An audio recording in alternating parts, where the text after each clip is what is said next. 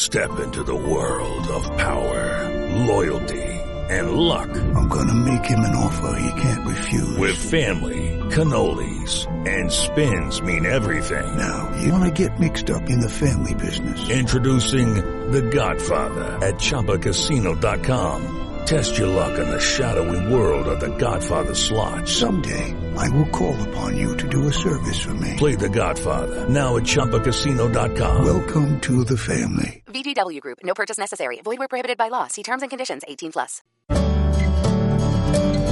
Diana Calderón, en hora 20 de Caracol Radio.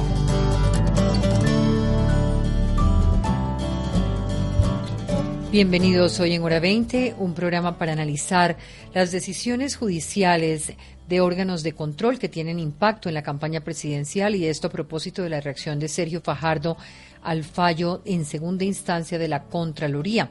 También vamos a mirar el revuelo en el pacto histórico ante la alianza con el exgobernador de Antioquia, Luis Pérez. En otros temas, si nos alcanza el tiempo, Hablaremos de la salida de las FARC de la lista de organizaciones terroristas, la entrada de las disidencias y el mensaje de Iván Márquez al gobierno y una opinión global sobre el miedo que ha generado la nueva variante. Gracias por estar con nosotros, Rodrigo Pombo, columnista, profesor. Muy buenas noches. Bienvenido a Hora 20. Buenas noches, con las buenas noches para usted, Diana, para el tocayo y para todos los oyentes y quienes nos acompañan hoy en el panel, pues un fuerte abrazo, ¿no? Esperando que sigan bien de salud. Así es. Rodrigo, el otro Rodrigo, abogado, profesor, investigador de justicia y columnista del espectador. Muy buenas noches, Rodrigo. Buenas noches, Diana. Buenas noches a los colegas del, de la mesa y a todos los que nos oyen. Con nosotros también otro columnista está el periodista y director de Cambio, ahora Federico Gómez Lara. Hola Federico, buenas noches. Diana, muy buenas noches eh, para, para, usted y para toda la audiencia y por supuesto para los compañeros de panel. Muchas gracias por, por la invitación y muy contento, muy contento de estar aquí esta noche. Y nuestra compañera Poli Martínez, periodista y también columnista. Hola Poli. Buenas noches, casi no puedo quitar el, el, mute. Eh, buenas noches, gracias por la invitación y saludo aquí a mis compañeros y a toda su audiencia, Diana. Muy bien, pues un poco de contexto, porque en medio del arranque de la campaña presidencial para el 2022, Sergio Fajardo, uno de los candidatos de la coalición Centro Esperanza, se prepara para enfrentar una serie de batallas judiciales tras la decisión de la semana pasada de la Contraloría en la que se ratifica un fallo de responsabilidad fiscal por 4.3 billones de pesos por detrimento durante las obras de Hidroituango. Y dentro de los 26 responsables está el nombre de Sergio Fajardo, por lo cual hoy respondió en varias líneas. La primera se concentra en plantear que hay una persecución política en su contra donde se busca suscitar dudas. Recalca que no hay Contralor General, sino una ficha política, aduciendo a que ha sido el Contralor Carlos Felipe Córdoba quien ha llevado este caso al terreno de lo político, diciendo, alegando que quienes conducen las IAS hacen un juego nefasto al poder y a los políticos. Además, dice que esta persecución viene desde cuando Córdoba era auditor general y Fajardo gobernador de Antioquia. Otro de los frentes de Fajardo eh, anunciados hoy será acudir a la Comisión Interamericana de Derechos Humanos para solicitar medidas cautelares, y esto con el fin de blindar sus derechos políticos durante la campaña presidencial, algo similar a la vía utilizada en algún momento por Gustavo Petro tras el escándalo de las basuras en Bogotá, con las diferencias que esto tiene y de otro lado está el tiempo de los jueces, pues está a la espera de la determinación de la Corte Constitucional sobre el control automático que debería hacer el Consejo de Estado a los fallos de responsabilidad fiscal emitidos por la Contraloría y según quedó estipulado en la reforma al órgano de control por lo tanto, la decisión queda del lado de los jueces si ratifican o no el fallo que definiría en buena parte su futuro político y judicial de uno de los candidatos a la presidencia. Así que yo empiezo por los Rodrigos hoy. Hablemos primero en términos judiciales, después vamos a hablar de la parte política y de lo que ha dicho Sergio en el día de hoy. Hablemos de qué significa la decisión de segunda instancia de ratificar ese fallo de responsabilidad fiscal y qué sigue ahora. ¿Cuál de los Rodrigos arranca? Ni me ha faltado el profesor Uprimi. El profesor. Tan vivo el tocayo. Bueno, eh, eh, bueno eh, yo, creo que hay que hacer algunas aclaraciones pedagógicas porque esto es bien enredado. Sí. eh, jurídicamente. Primero, que es un fallo de responsabilidad fiscal. Eh, un fallo de responsabilidad fiscal, o sea, cuando uno es funcionario público o servidor público en Colombia, eh, tiene muchos riesgos jurídicos. Lo pueden condenar penalmente si comete un delito, como cualquier ciudadano, pero además de esos, lo pueden condenar disciplinariamente si hace una falla disciplinaria. Nada de eso es el fallo de responsabilidad fiscal, sino que el fallo de responsabilidad fiscal es un proceso que hace la Contraloría cuando considera que un servidor público por algunas de sus decisiones o comportamientos ocasionó un detrimento patrimonial, es decir, le ocasionó un daño al patrimonio del Estado. Y el fallo consiste en decirle, usted tiene que indemnizar al Estado, o sea, tiene que resarcir, tiene que dar la plata que corresponde a lo que usted, al detrimento patrimonial. Por eso, digamos, esos cuatro billones obviamente no es una multa, sino es la evaluación del supuesto daño que se hizo en toda la obra de Hidro, Hidroituango. Entonces, eso es un fallo de responsabilidad fiscal. Lo hace la Contraloría. La Contraloría no es un órgano judicial, es un órgano de control. Sus decisiones son decisiones, actos administrativos, eh, y como los actos administrativos están sujetos a una revisión judicial. Entonces, el, momento en que él va el fallo ahorita es que eh, en segunda instancia en la Contraloría, eh, Sergio Fajardo y otros eh, miembros de, la, de, la, Junta de Hidroituango de las empresas públicas de Medellín resultan condenados, no se sabe cómo será el reparto de, esos cuatro billones entre ellos, o sea, el, reparto de, la condena, eh, y esa es la situación en que se está ahorita. ¿Qué vendría jurídicamente? Ahí hay una cierta ambigüedad. porque hay una cierta ambigüedad jurídica? Porque hay una ley de este año que estableció un, un, control automático de legalidad de los fallos de responsabilidad fiscal. Es decir, en el Consejo de Estado. En el Consejo de Estado. Entonces, supuestamente automáticamente debería ir al Consejo de Estado. Pero lo que pasa es que en una decisión de hace pocos meses, unos tres meses, como en junio de este año, el Consejo de Estado dijo que esa norma que establecía el control automático de los fallos de responsabilidad fiscal era inconstitucional y por consiguiente la inaplicó. Es decir, le enviaron unos rollos de responsabilidad fiscal y se abstuvo de conocerlos porque dijo que eh, eh, en esos casos eh, le corresponde al condenado demandar. Pues yo creo que ahorita hay como una duda eh, jurídica de qué sigue. o sea, ahorita no se sabe si de manera automática el Consejo de Estado lo va a revisar o si se requiere una demanda de Sergio Fajardo a esa decisión de la Contraloría de Segunda Instancia ante el Consejo de Estado. Yo tengo esa duda. Yo oí al abogado decir que, que había el control automático, pero pues con esa decisión del Consejo de Estado que se abstiene de conocerlos, pues sí, lo enviarán automáticamente el Consejo de Estado, de pronto dirá, aplico mi jurisprudencia de que eso es inconstitucional. Las razones por las cuales dice que es inconstitucional es porque dice que ese control automático no le da suficientes garantías al condenado, porque, por ejemplo, limita su capacidad probatoria, limita su capacidad de impugnar. Entonces, que tiene que dejársele a él abierta la posibilidad de decir por qué impugna el, fallo de responsabilidad fiscal. Entonces yo tengo ahí una duda. Yo, tengo, yo no soy experto en juicios de responsabilidad fiscal, pero yo tengo ahí una duda. Yo le oí al abogado decir que había el control automático, pero viendo ese fallo del Consejo de Estado, me queda la duda si Sergio Fajardo tiene que demandar. Eh, y entonces esa es como la situación jurídica, eh, como yo la veo, pero no sé si eh, Rodrigo, el, otro Rodrigo tiene Mm. algunas claridades. No, la, explicación, digamos, académica es, perfecta, la comparto, eh, pero la complementaría Tocayo con lo siguiente. Digamos que la norma, eh, en tanto que no ha sido expresamente declarada inconstitucional, la norma que ordena que exista un control automático frente a las decisiones de la Contraloría General de la República cuando decretan mediante acto administrativo en firme un acto de responsabilidad fiscal de cualquier servidor público, esa norma sigue viva, está en el ordenamiento jurídico.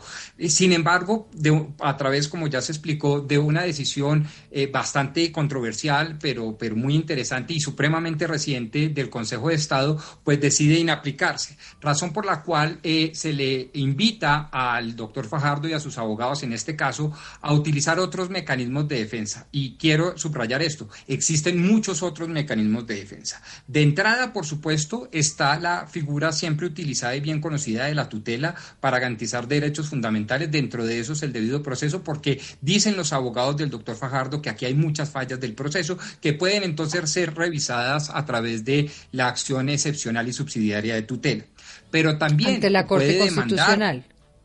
No, no, va primero ante el tribunal, se impugna y después llegaría eventualmente ante la Corte Constitucional en acto de revisión. Si eh, la Corte ah, tiene a bien revisarla, evidentemente, y uno diría, pues sí, dada la importancia económica, política y social de la decisión, naturalmente. Eh, pero, pero no es solo esa, esa vía la que se tendría, sino también puede demandar el acto administrativo como corresponde y dentro de ese juicio de nulidad y restablecimiento del derecho solicitar una medida cautelar como por ejemplo puede ser la de suspender eh, temporalmente los efectos de la medida y en ese, sentido el juez podría decir, hombre, en tanto que suspendidos están los efectos de esa medida, pues no se vulnerarían los derechos políticos del doctor Fajardo y no solo podría lanzarse sino que en el caso de ganar podría posesionarse como presidente de la República. Usted toca un punto ahí, Rodrigo, que le quiero preguntar. ¿Queda inhabilitado en este momento Sergio Fajardo? ¿A, eh, cuál Rodrigo? Eh, a los dos. ¿Hasta qué punto, hasta qué punto el fallo actual lo inhabilita a él en el ejercicio de la campaña? Permítame contesto si quiere que ya, que ya iba impulsado Tocayo y le digo, sí, el acto administrativo eh, está, digamos, para explicárselo a usted y a los oyentes, goza de una cosa que llamamos los abogados muy pomposamente presunción de legalidad. Es decir, el acto administrativo de la Contraloría está en firme y está eh, llamado a ejecutarse, tiene ejecutoriedad y por lo tanto, eh, evidentemente sus efectos jurídicos, como por ejemplo lo de la inhabilidad, está presente, a menos que un juez de tutela decida otra cosa o a menos que el juez natural de ese acto administrativo decida, por ejemplo, eh, eh, suspenderlo temporalmente mientras que se decide el juicio judicial que dura aproximadamente, pues son los juicios que yo llevo en mi oficina, de 5 a 15 años, dependiendo de la morosidad judicial. De tal manera que eh, pues ahí hay una medida provisional. Y por supuesto, con el famosísimo caso Petro, o fallo Petro entre la Comisión y eh, Corte Interamericana de Derechos Humanos, pues evidentemente los órganos de control de todo el sistema latinoamericano, pero pues por supuesto el colombiano, están entredicho porque evidentemente la, eh, el Ministerio Público, la Procuraduría y la Contraloría se entienden que no son entes judiciales y mucho menos entes judiciales que fallan en materia penal, razón por la cual dicen que ninguna autoridad o servidor público puede ser eh, cercenado en sus derechos políticos por decisiones de naturaleza administrativa como los que profiere la Procuraduría o en este caso la Contraloría. Entonces también se abre ese escenario eh, jurídico y por supuesto, y el más interesante para los oyentes, es el escenario político, pero pues para aquí tenemos a Poli y al doctor Federico que nos explicarán sobre eso. Yo puedo hacer una pregunta, eh, Rodrigo Segundo. Eh, en el caso de Petro, Petro ya había sido electo, estaba en función. En cambio, en el caso de Fajardo, él se está presentando para una elección. ¿Hay alguna diferencia eh, en los dos casos ante la Corte Interamericana? No, no, no, no. digamos, la, Corte Interamericana lo que estableció a partir de, de un artículo de la Convención Americana, si no estoy mal, es el 23, que dice que los derechos políticos solo pueden ser limitados por eh, em, juez en un proceso penal. Eh, o sea que en un proceso de responsabilidad fiscal no hay medidas cautelares.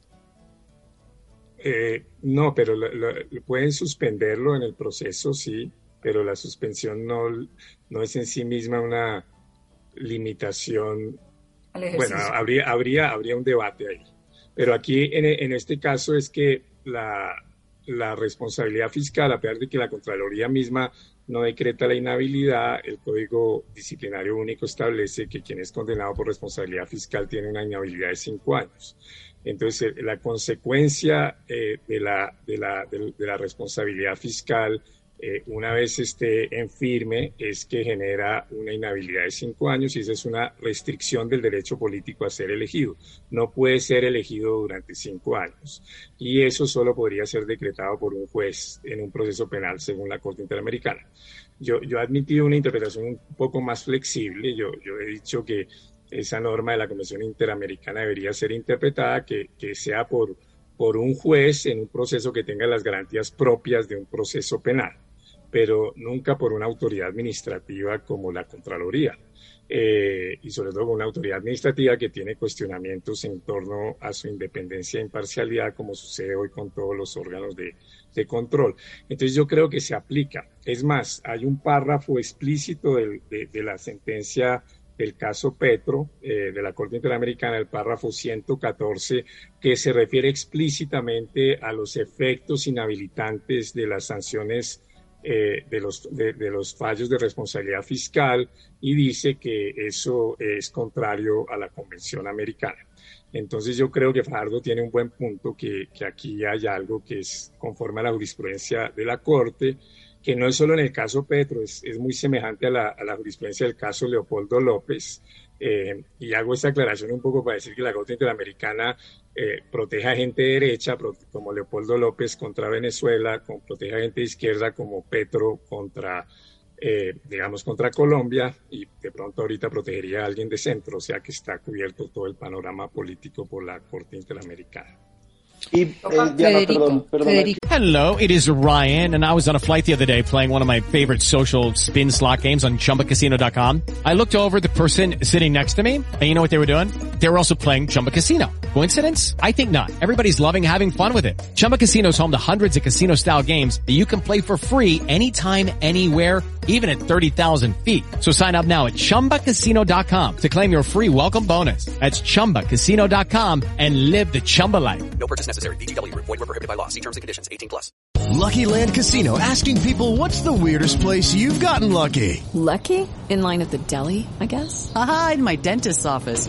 More than once, actually. Do I have to say? Yes, you do. In the car before my kids' PTA meeting. Really? Yes. Excuse me, what's the weirdest place you've gotten lucky? I never win and tell. Well, there you have it. You can get lucky anywhere playing at LuckyLandSlots.com. Play for free right now. Are you feeling lucky? No purchase necessary. Void where prohibited by law. 18 plus. Terms and conditions apply. See website for details. Y, Adelante. Eh, usur, usurpar jurisdicción, pero yo les tengo otra pregunta a los, a los Rodrigos. los expertos. Eh, a los, a los expertos, eh, y es que, digamos, en el caso Petro había una decisión en firme que ya saca Petro de alcaldía, eh, pero yo quisiera saber cómo afectan las posibilidades de Fajardo en la CIDH el hecho de que aquí en el país todavía queden recursos de ley eh, por agotarse, bien sea el, el, control de legalidad o la tutela o lo que siquiera, digamos, cómo afecta eso las posibilidades que pueda tener Fajardo en su, en su intento por, por porque la CIDH le, le eche una mano ahí ese es un punto que tiene que, evaluar y ese mismo debate se dio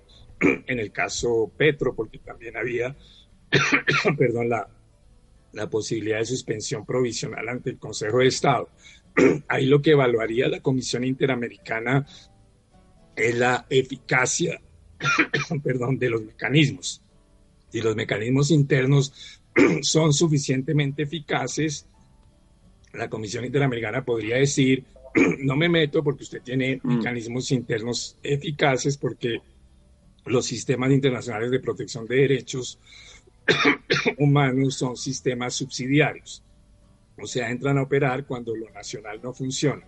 Entonces, sí, yo, si yo fuera el abogado de, de Fajardo, le diría, intente primero una tutela o una acción de nulidad pidiendo suspensión y si ve que eso ya le está bloqueando la campaña, ahí sí vaya ante la Comisión Interamericana. Pero bueno. todo el tiempo. lo que es cierto es que el impacto para Fajardo frente al público en general es, es tremendo. O sea, porque si solamente aquí tratando de entender cuál es el pues proceso. miremos, miremos exactamente primero eso que usted, miremos ahora lo dicho por Sergio Fajardo. O sea, ustedes cómo se aproximan a las acusaciones que hacen contra del Contralor General, a las CIAs y a los organismos de control, explicando que están actuando con una agenda política. ¿De qué manera reciben ustedes la posición de Sergio Fajardo? ¿Tiene razón en lo que está planteando?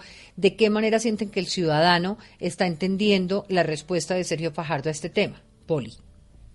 Pues yo creo que para el ciudadano cada vez es más confuso porque esto lo único que hace es agregarle y agregarle eh, complejidad y, dudas a todo el proceso electoral y no solamente sobre el caso Fajardo. Todo este proceso de elecciones ha tenido tantos vericuetos y tantas peleas y desencuentros que se hace cada vez más confuso para el ciudadano. Pero en el caso de Fajardo, pues el hecho de hablar de Hidroitango está, está en el está ya en la mente del colectivo y todo el mundo lo entiende como un gran, un gran fracaso frente al cual tiene que haber responsables y Fajardo pues está entre señalado como entre los responsables. El juicio, el, comentario o la decisión de la Contraloría lo que hace seguramente para muchas personas es reafirmar y que eh, Fajardo tiene, tiene líos, puede que no sea así no tenga ninguna responsabilidad, pero en todo caso sí lo debilita, eh, lo debilita también internamente y le abre otro flanco más eh, frente a, su, pues a la defensa de su, de su postulación. Yo esta mañana lo vi, estaba muy, muy vehemente Fajardo, como ya muy desesperado con lo que considera es una carga de persecución política a través de terceros con los cuales tuvo en algún pasado eh, enfrentamientos durante su administración. No sé el detalle de eso, pero, pero claramente ahí hay una gran eh, desazón y, aburrimiento de Fajardo con la situación, que es tan difícil de explicar además. Sí, eh, pues, sí, digamos, tiene razón Poli, evidentemente hoy a Fajardo se le dio un cambio de actitud eh, bastante notorio. él durante lo que, lo que lleva este proceso había tenido pues una retórica mucho más pausada y mucho más calmada, digamos, tratando de distanciarse un poco de ese discurso que se ha vuelto tan común eh, de deslegitimar al, al, juez eh, competente en, en, el proceso que sea. Eh, hoy se le vio mucho más contundente. yo creo que aquí no está sobre la mesa de ninguna manera el, el, dolo, sino más bien si, si puede ahí haber o no una, una responsabilidad. Y yo creo que también es evidente que el, que el Contralor pues sí ha mostrado pues pues unas conductas de, de, participar en política que no serían deseables para una persona que está en esa posición. Ahí sí, por el desayuno se sabe cómo va a estar el almuerzo, entonces pues hay que recordar que este contralor fue pactado en un conclave en el Hotel de la Ópera con eh, eh, Álvaro Uribe y César Gaviria y Germán Vargas y, bueno, esto fue eh, un, un, un acuerdo político, entonces digamos que a Fajardo le hace un daño enorme porque sea o no sea culpable, yo creo que los ciudadanos o responsable, los ciudadanos siempre que pasa cualquier cosa referente a, a, un, a, un, dirigente político, lo que oyen como respuesta es esto es una persecución política. Entonces digamos que quedan todos en el mismo terreno. Entonces, lo vimos en el caso Uribe diciendo yo estoy secuestrado, los magistrados y tal, el Rodolfo Hernández. Eh, siempre que hay una decisión, todos dicen lo mismo. Entonces digamos, yo creo que, que, el doctor Fajardo es un tipo correcto, que, que, ha actuado de buena fe, eh, pero esto lo, lo, afecta de una manera dramática, sobre todo cuando es una persona de, de un discurso, de un ejercicio de la política bien hecho, eh, de frente contra la corrupción y bueno, todo lo que, lo que todos eh, conocemos. Entonces, pues el, el, el, efecto que esto tiene sobre la campaña de Fajardo es, es dramático. Yo espero que, que pueda defenderse. Eh, pero, pero pues esto cambia mucho el, panorama electoral en adelante. Desgasta. ¿Podría uno decir frente a lo que ha dicho el doctor Fajardo que el Contralor no es garantía de control fiscal y que sí tiene agenda política? Yo, creo que una de las cosas más desafortunadas de la, de la reforma del 2015 del equilibrio de poderes que tenía cosas buenas fue haber modificado la, la forma de elección del Contralor no era que la anterior fuera maravillosa, pero al menos era una terna que hacían las cortes eh, y eso generaba un filtro. eh, pero con ese procedimiento que se cambió, que se dice que, se hace una lista de elegibles por, por un concurso público que, es de muy, muy baja calidad y transparencia, pues en el fondo la elección del Contralor quedó en manos del Congreso de la República, como estaba en la Constitución del 86. Eh, que eso en teoría parece tener sentido porque el Contralor nace como una figura que hace el control fiscal como casi que a nombre del Parlamento, pero que en la práctica es un desastre y yo creo que, hay que generar un mecanismo para que haya eh, eh, órganos de control independientes, o sea, que no haya esa sospecha.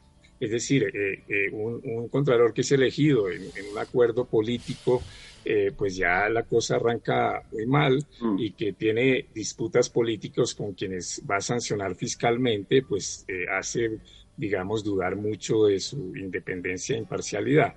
Eh, entonces ya, ya en, en los intríngules del proceso digamos, eh, hay cosas que a mí me parecen complicadas, eh, eh, digamos, en, uno de los recursos que presentó Fajardo, aduce, yo no, yo no conozco en detalle el proceso, pero aduce que, que incluso unos elementos probatorios no fueron tomados en cuenta, que, que, por ejemplo se dice que, que, la, que la, la decisión del tercer túnel era una decisión que no contaba con la Junta Asesora y Fajardo sostiene que sí, eh, y, entonces esas son cosas que no deberían pasar en un proceso de semejante magnitud y por eso debería ser eh, un órgano que, que, no tenga ninguna sospecha de eh, parcialidad y por eso no debe ser un órgano de control con, con esa forma de elección. Entonces yo creo que en los órganos de control hay un problema muy serio en Colombia que es necesario corregir si, me permiten hacer un comentario ya más eh, político, eminentemente político, eh, eh, uno, podría estar de acuerdo primero con, la génesis, una estructura constitucional deficiente, y seguramente con el desempeño de este o cualquier otro controlador, y yo diría más de cualquier servidor público, incluyendo también los de la rama judicial. Eh, pero, pero sí dice mucho eh, de una persona. Yo, yo, miren, yo sinceramente creo y lo hablo desde la otra eh, orilla ideológica del doctor Fajardo.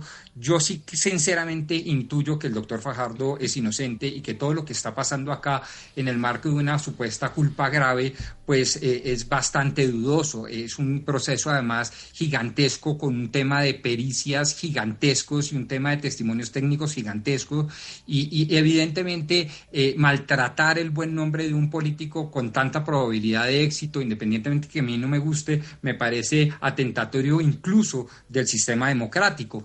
Pero más allá de eso, lo que uno sí digamos, eh, echa de menos es primero el autocontrol que debería caracterizar a un perfil de candidatura como el de Sergio Fajardo decir, que se salgan de los chiros, digamos los extremos, pues es más o menos entendible, pero que se salgan de los chiros la izquierda democrática, socialdemócrata, sosegada, me parece, me parece triste. Lo segundo es que pues tampoco podemos llegar a una eh, situación eh, laberíntica y sin salida ninguna, en donde todo enjuiciado, quizá lo decía ya hace un rato el doctor Federico, pues entonces va a terminar siempre eh, señalando con el dedo inquisidor a las instituciones republicanas que mal que bien funcionan y pues de alguna manera pues las tenemos y las pagamos con nuestros impuestos los colombianos para algo. Y entonces pues hasta que no se demuestre lo contrario, pues de alguna manera deberíamos tener una presunción de buena fe y una presunción de legalidad de esas decisiones. Y por último, yo creo que se le puede reprochar a este Contralor, repito, como a cualquier otro servidor público, pues eh, eh, su origen y su tendencia política y todo lo que sea, pero también hay que reconocer que la Contraloría, y hablo sobre todo de la primera instancia en donde no participó el Contralor General de la Nación o de la República, eh, pues hizo un juicio enorme con el cual uno puede no estar de acuerdo, listo, pero hay un, un, acervo probatorio gigantesco y que pudieron equivocarse incluso en la calificación de la culpa grave, pero, pero de, desechar de antemano a través de juicios de señalamientos de que todo esto es político y de que todo esto es a mis espaldas y de que todo esto es contra mí para que yo no llegue a la presidencia, me parece desaforado, desafortunado y desdice mucho del talante del candidato.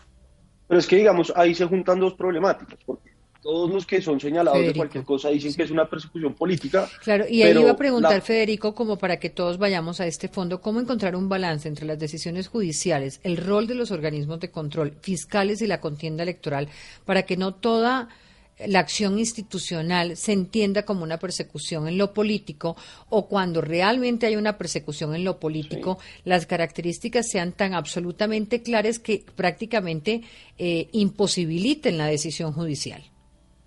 Claro, es que haya hoy, digamos, está, está ese, eh, esa excusa que, terminamos usando todos de la persecución política, pero a eso se le suma que sí tenemos un órgano de justicia absolutamente politizado por, por una cantidad de razones. Entonces hay que ver, uno, las actuaciones de cada uno de estos personajes que están hoy a cargo de los, de los órganos de control. Entonces, al Contralor lo hemos visto haciendo cosas que nada tienen que ver con un Contralor. Entonces, haciendo lobby para que le creen eh, mil puestos más en la nómina de la Contraloría y haciendo desayunos para hundir la ley de garantías. Pero eso fue en el eh, tema de la, eso fue para el tema de la de la, del estudio de eh, preventivo en los casos de del control concomitante, se olvidamos ya casi que coadministrador.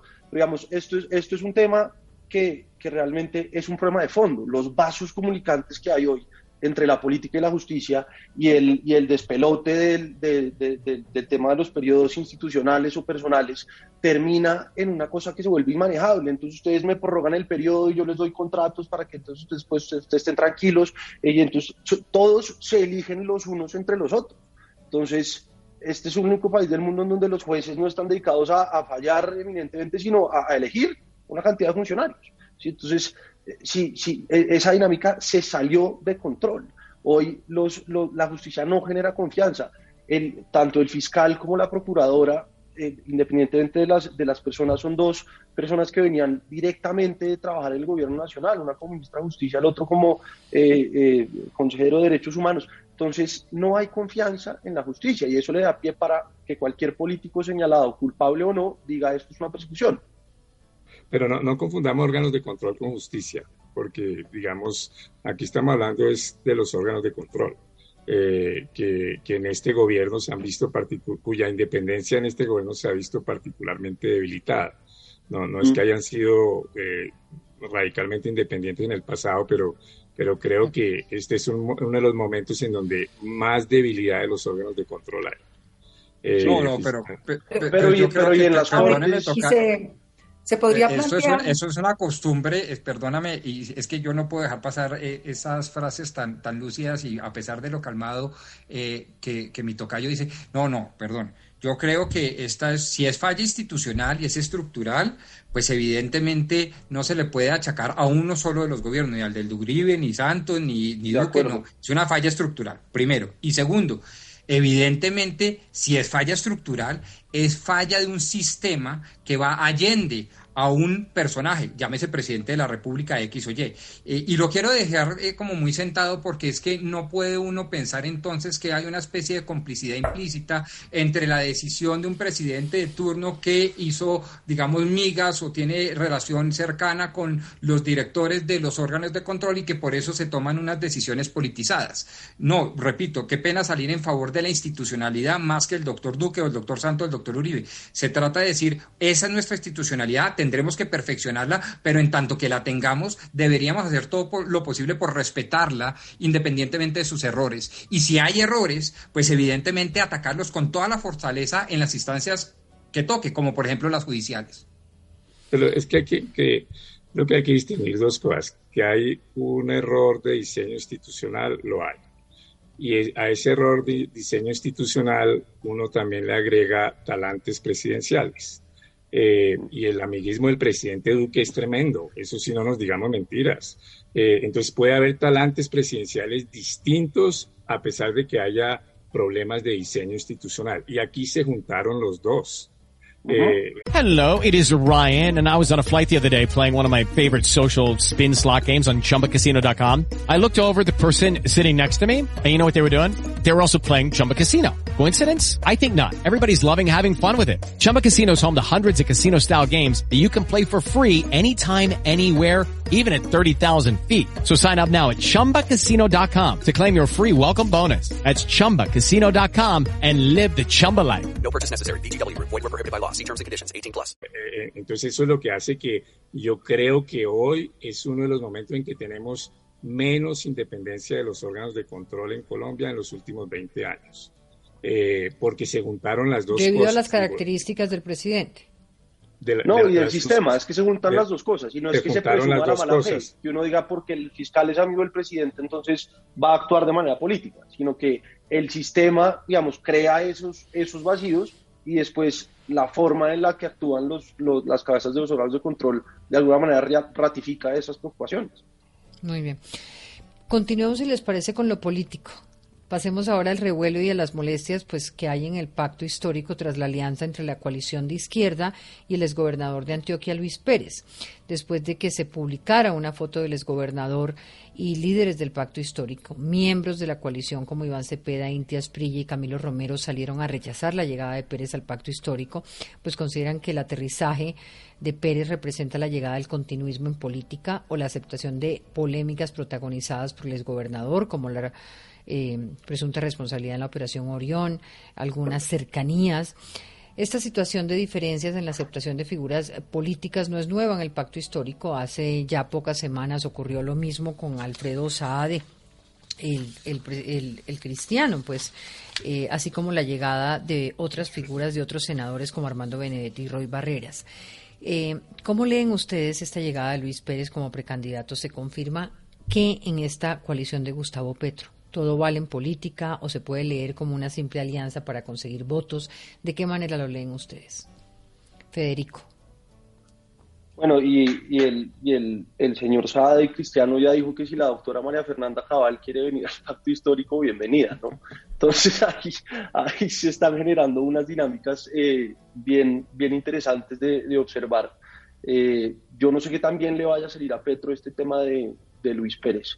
Eh, porque incluso ha tenido unas críticas muy fuertes de, personas con voces muy importantes dentro, dentro del pacto histórico. Eh, en últimas, Petro sabe perfectamente el juego que está jugando y es que él va a ganar. Ahí no, eso, eso no está en discusión. Entonces, él lo que está tratando de hacer es un ejercicio de sumar votos de todos los sectores, olvidándose un poco de, temas bien importantes eh, que antes lo diferenciaban. Entonces, si uno ve la elección pasada, Petro tenía un discurso vendedor que podía incluso ser casi que cierto en la, en la segunda vuelta, decir, es la primera vez en la historia de Colombia en el que toda la politiquería está del mismo lado y aquí estoy yo solo.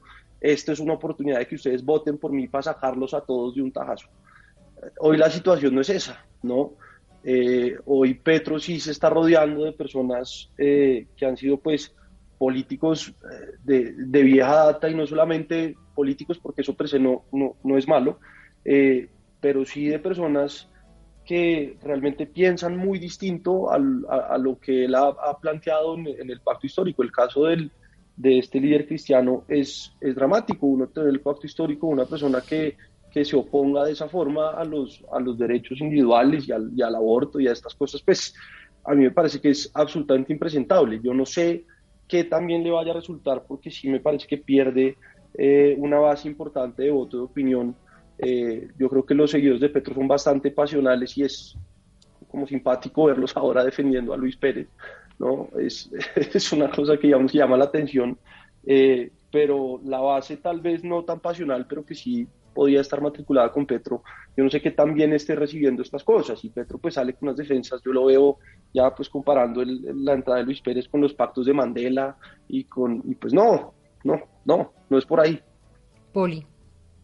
Sí, yo creo, yo tomo una, una frase que, que, escribió Petro en un tweet que dice que se obedece a la, lo recibe por la variación de apreciaciones que les cabe a los uribistas. Yo creo que el que está variando su apreciación es el, el propio Petro siendo tan, tan sagaz como es Petro, a mí lo único que se me ocurre en toda esta movida y esta como apropiación, además del Luis Pérez de, Petro, ¿no? Comparándose pues con la vieja eh, Partido Liberal más de izquierda y él como representante, una cosa grotesca. Yo no sé si lo que está haciendo realmente Petro, porque tiene el espacio y la, y la, y cierto eh, garantía, es medir a su electorado y a la opinión pública para saber qué tanto se puede mover y qué tanto puede recoger de otros. Podría, es costoso, él, hizo, aquí cuando ustedes decían esto y cuando decía Federico y usted, él hizo de alguna cosa, alguna una un planteamiento así como apreciaciones anacrónicas y transformarlas en progresistas y que hay que buscar pactos como los que en su momento hizo Antonio Navarro con Álvaro Gómez en medio de la constituyente del 91. O sea, uno podría pensar que esto se puede comparar.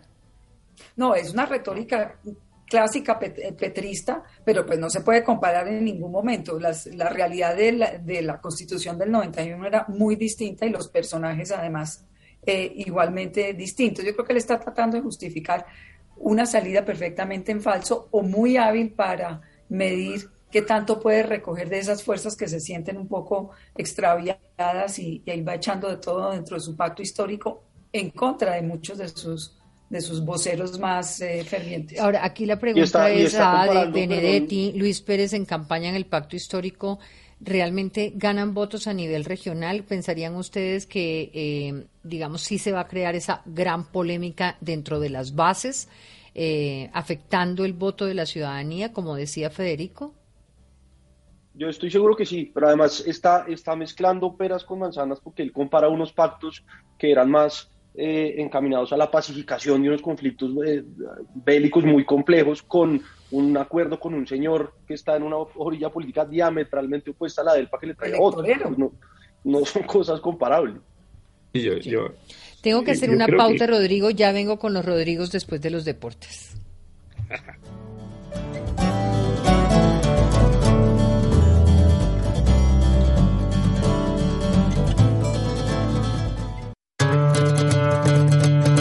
Escuchas Hora 20.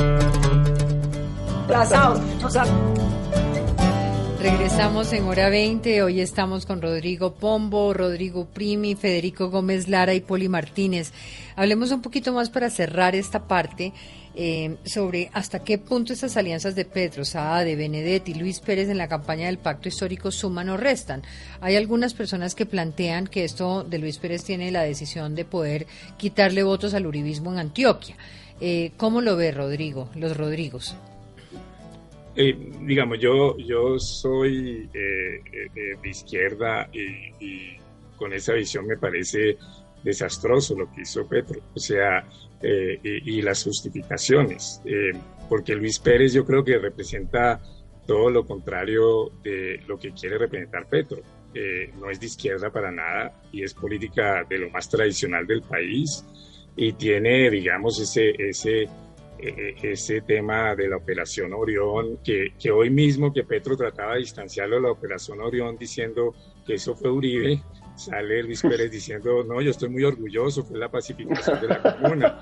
Entonces, eh, digamos, eh, eso es un, ahí sí, sí es un pacto histórico. O sea, me parece histórico que, me parece histórico que Petro y Luis Pérez estén en, el mismo paquete, pero me parece vergonzoso, me parece vergonzoso para, para la izquierda y entiendo, entiendo la indignación que tienen muchos en la izquierda, como, como Iván Cepeda, que, que ha sido lo más eh, pausado, pero, pero ese trino es eh, demoledor. Es decir, eh, un partido puede perder unas elecciones, pero no puede perder su coherencia ética.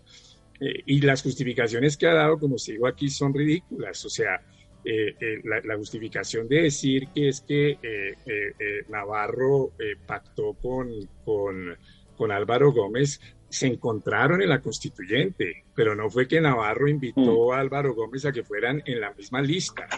Eh, no, esas son dos cosas muy, distintas. Una cosa es que cuando ya uno se encuentre en un órgano colectivo, uno busque negociar, pactar, discutir, eso está muy bien, pero ¿dónde están las identidades políticas? ¿Dónde están las diferenciaciones políticas? Yo este, esta semana estaba contento porque decía se está, se está, se está clarificando el panorama. Va a haber un candidato más bien de derecha, eh, un candidato más bien de centro y un candidato más bien de izquierda, y yo creo que eso es bueno para el país pero cuando en la izquierda termina Luis Pérez, pues, mm. y, luego los petristas critican al centro porque no tiene visión, entonces uno dice, ¿y eso qué es? ¿Eso qué es? Eh, entonces me parece que, claro, Pedro es muy, muy audaz y muy astuto, algo debe haber, pero me parece que va a crear una crisis en, el, polo izquierda tremenda tremenda. Hay muchos que no van a aceptar eso y, van a empezar esos enfrentamientos que ya se vieron hoy en, en Twitter eh, entonces me parece, digamos, muy, muy desafortunado y creo que le va a salir bastante, bastante mal. Rodrigo Pombo. Yo eh, confeso conservador, eh, también quedo muy impresionado desde la otra orilla, pero a ver, veo varias cosas. La primera, pues la tristeza que genera en cualquier demócrata al saber que los grandes dirigentes políticos, los que más tienen opción de, de, victoria, pues no tienen la más mínima identidad y claridad ideológica. Y yo sí creo, como lo dice la Corte Constitucional, que la claridad ideológica es un derecho fundamental porque es lo que antecede, digamos, al derecho fundamental al voto, que es casi que la materialización mecánica de ese derecho a tener una claridad ideológica en los dirigentes. Lo segundo, me, parece que eh, Petro pues se está jugando, digámoslo así, los restos y, se juega los restos con cualquier tipo de acciones, eh, por más desaforadas que sean, por dos razones. La primera, porque yo creo que el, voto duro de él es absolutamente inmodificable. Lo pueden llamar el hombre de la bolsa, le pueden hacer tomar cualquier video pues con los hermanos Rodríguez Orejuela en el proceso 8000, lo que sea, y es absolutamente imperturbable su campaña, es refractaria, porque tiene un voto sólido y él lo sabe muy muy, adoctrinado, casi que fanático.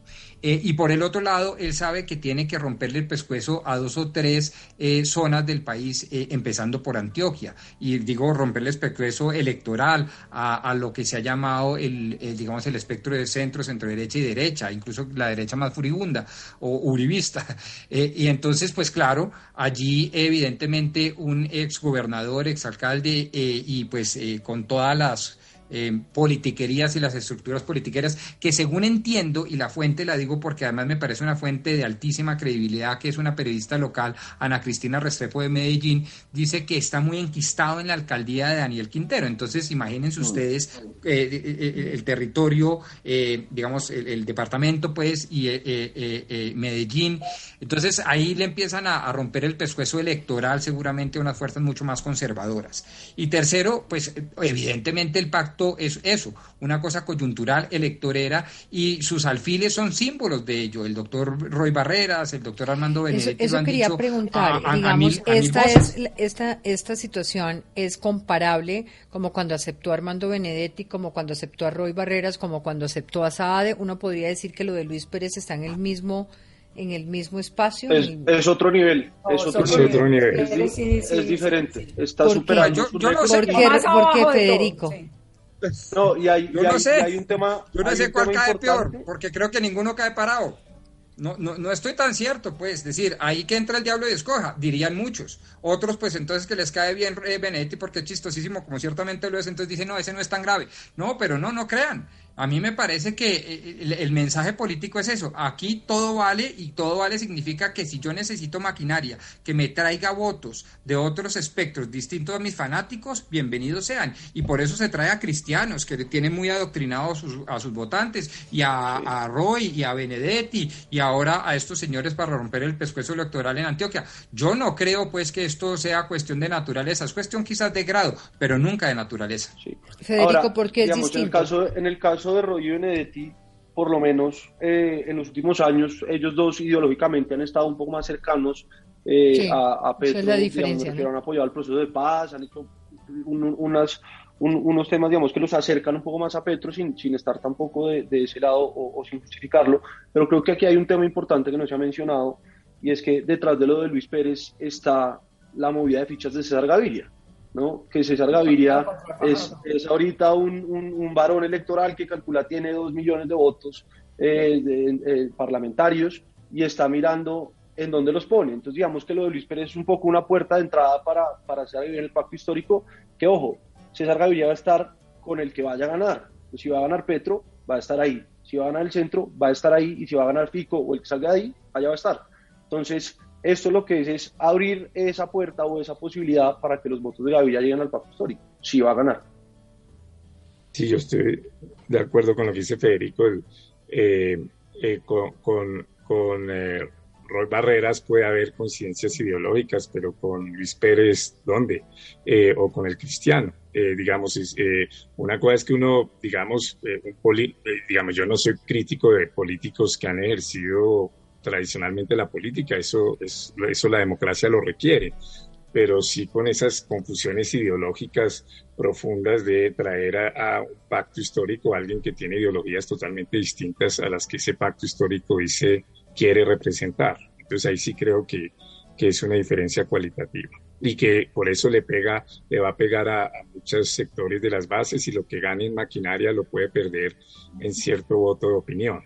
Es cierto que hay un grupo de petristas que van a votar por él, pase lo que pase, muy probablemente, eh, pero Petro movilizaba mucho voto de opinión y ahí, ahí lo puede estar perdiendo muy fuertemente.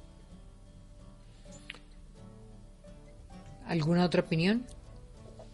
Pasemos, pasemos a un tema que me parece muy importante y son dos preguntas, pero al final. La primera tiene que ver con la decisión del Departamento de Estado de sacar a los ex de la lista de organizaciones terroristas.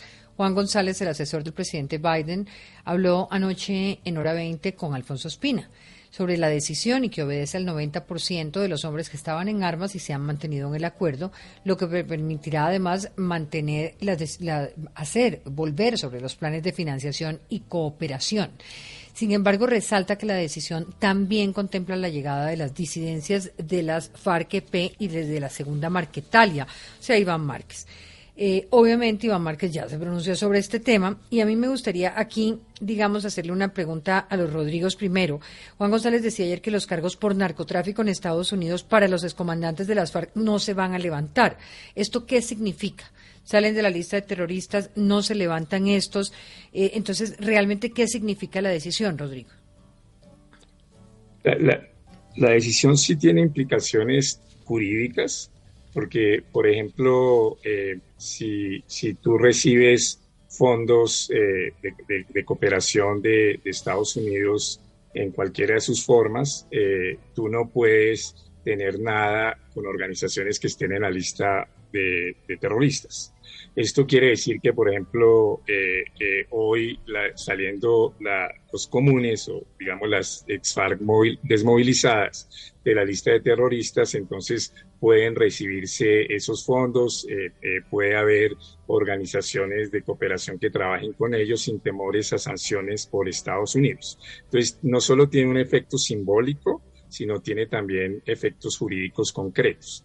Lo que precisó Biden, o digamos el asesor de Biden, es que en Estados Unidos hay unos procesos, eh, esos procesos siguen, eh, y puede que esos procesos involucren a, personas de, la guerrilla eh, desmovilizada. Eh, y ahí seguirán los procesos porque además muchos son procesos que están en los estados, o sea que frente a los cuales el gobierno federal no puede hacer nada. ya donde vendrá el debate es cuando si llega a haber solicitudes de extradición, pero entonces ahí el, el gobierno de Estados Unidos ya medio aceptó que que las solicitudes de extradición, cuando sea por hechos anteriores al, al acuerdo, como que acepta que, que, Colombia no las, no las eh, eh, eh eh, no las acepte. Entonces, eh, yo creo que es como decir, de todos modos, ahí van unas investigaciones judiciales que siguen su camino.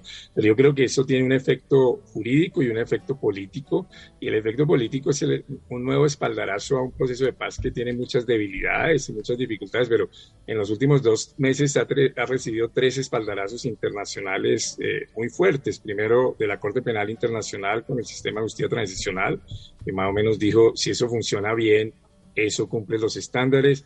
Luego el del secretario general de, Naciones Unidas la semana pasada y ahora el de Biden como diciendo, mire, eso sí medio está funcionando porque las guerrillas, las FARC eh, como FARC terminó. Y sí concentrar pues eh, su, sus... Eh, sus, sus, miras en la disidencia, lo cual es totalmente acertado, como debería hacerlo también el Estado colombiano. Poli. Sí, yo creo que siguiendo lo que, lo que dice Rodrigo, es muy importante tener en cuenta lo que dijo Blinken cuando vino en octubre. Y dijo precisamente que el énfasis de Estados Unidos iba a centrarse no tanto, en, por lo menos de este gobierno, no tanto en seguridad, iba a, bajarle al tema de cooperación en seguridad para aumentar la cooperación en inversión. Para quienes hemos trabajado en, entidades que eh, han participado de alguna forma en procesos de, eh, de desmovilización o de seguimiento a la, al acuerdo de paz, Sabemos perfectamente que el tema de los recursos de Estados Unidos, cuando simplemente se hace la invitación a uno de los dirigentes de comunes y si esos recursos con los cuales se va a comprar el pan de yuca es o no es de Estados Unidos, realmente trae una cantidad de, implicaciones. Suena ridículo, pero no lo es. Y esto de, cara a las, a las regiones y a las zonas donde se está implementando el acuerdo y a las ONGs que requieren los, los recursos, creo que es muy importante y ratifica lo dicho por el, por el gobierno de Biden. Frente a, las, a los disidentes, pues quedan claramente enmarcados dentro de los términos de, lo que se considera terroristas en Estados Unidos y seguirán siendo perseguidos. Con lo cual los recursos también se pueden utilizar en el combate a las disidencias, ¿o no? Pero es que, claro, hay unos recursos que son de seguridad, pero hay unos recursos que son de eh, apoyo a, pues con los USAID y todos los demás son de apoyo a los procesos de, de pues de desarrollo de, de, proyectos productivos, de una cantidad de instancias que requieren esos recursos, no solamente los de seguridad. Lo que dijo Blinken precisamente es, de seguridad estamos más que bien de recursos y hemos excedido tal vez los recursos.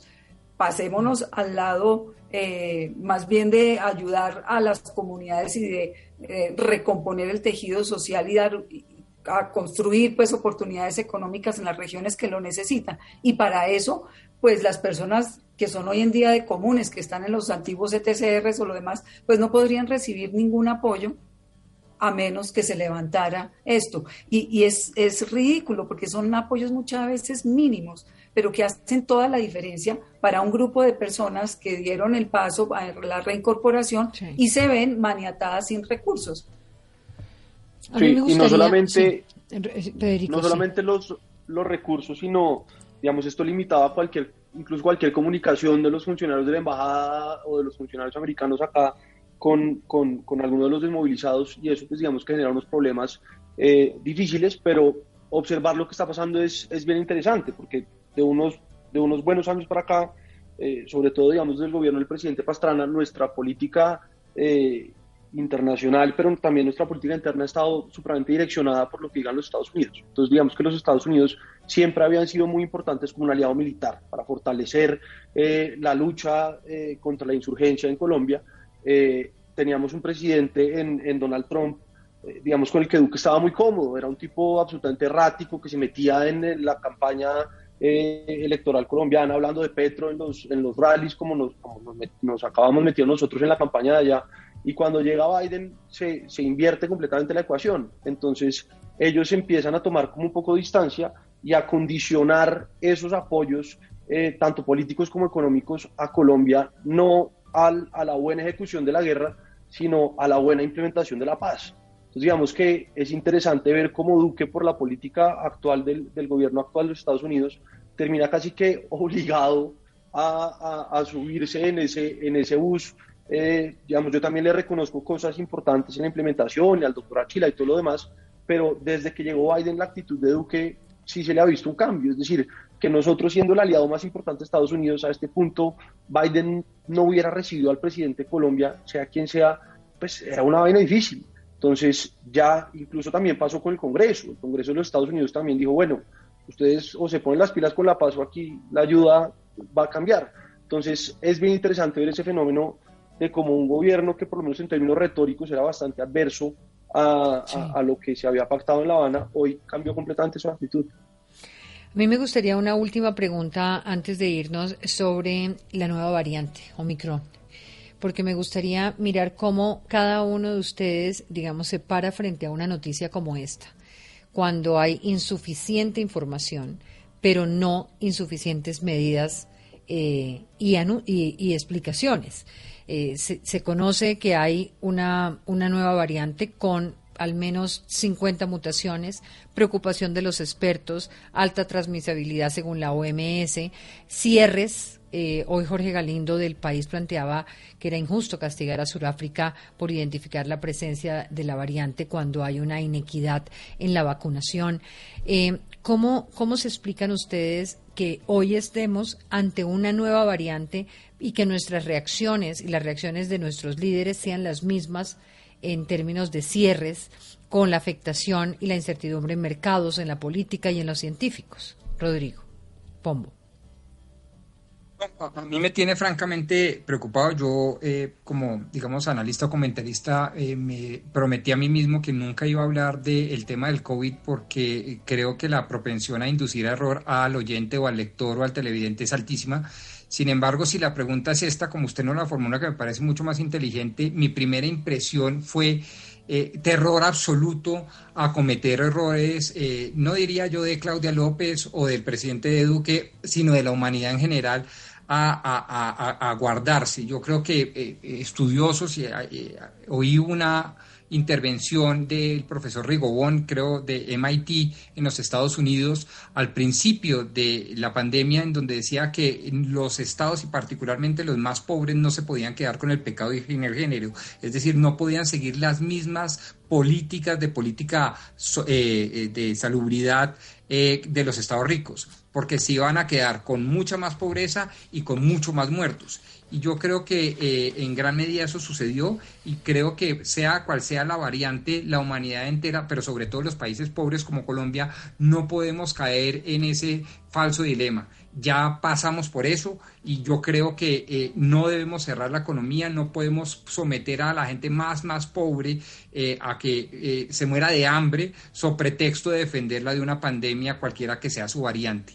Eh, entonces, eh, ese es mi susto y le confieso, Diana, mi reacción inmediata es de terror, de franco, de franca angustia frente a una decisión que por muy eh, eh, altruista que sea y loable que sea, y pues obviamente la respaldaríamos desde la ciudadanía, eh, tendiera a cerrarnos y a concentrarnos y a quebrar una cantidad de negocios y por lo tanto a desmembrar las economías de los hogares más necesitados en Colombia. Le tengo pavor a eso. Creo que fue una... una receta fallida y que los países emergentes no pueden volver a cometer. Rodrigo Pimi.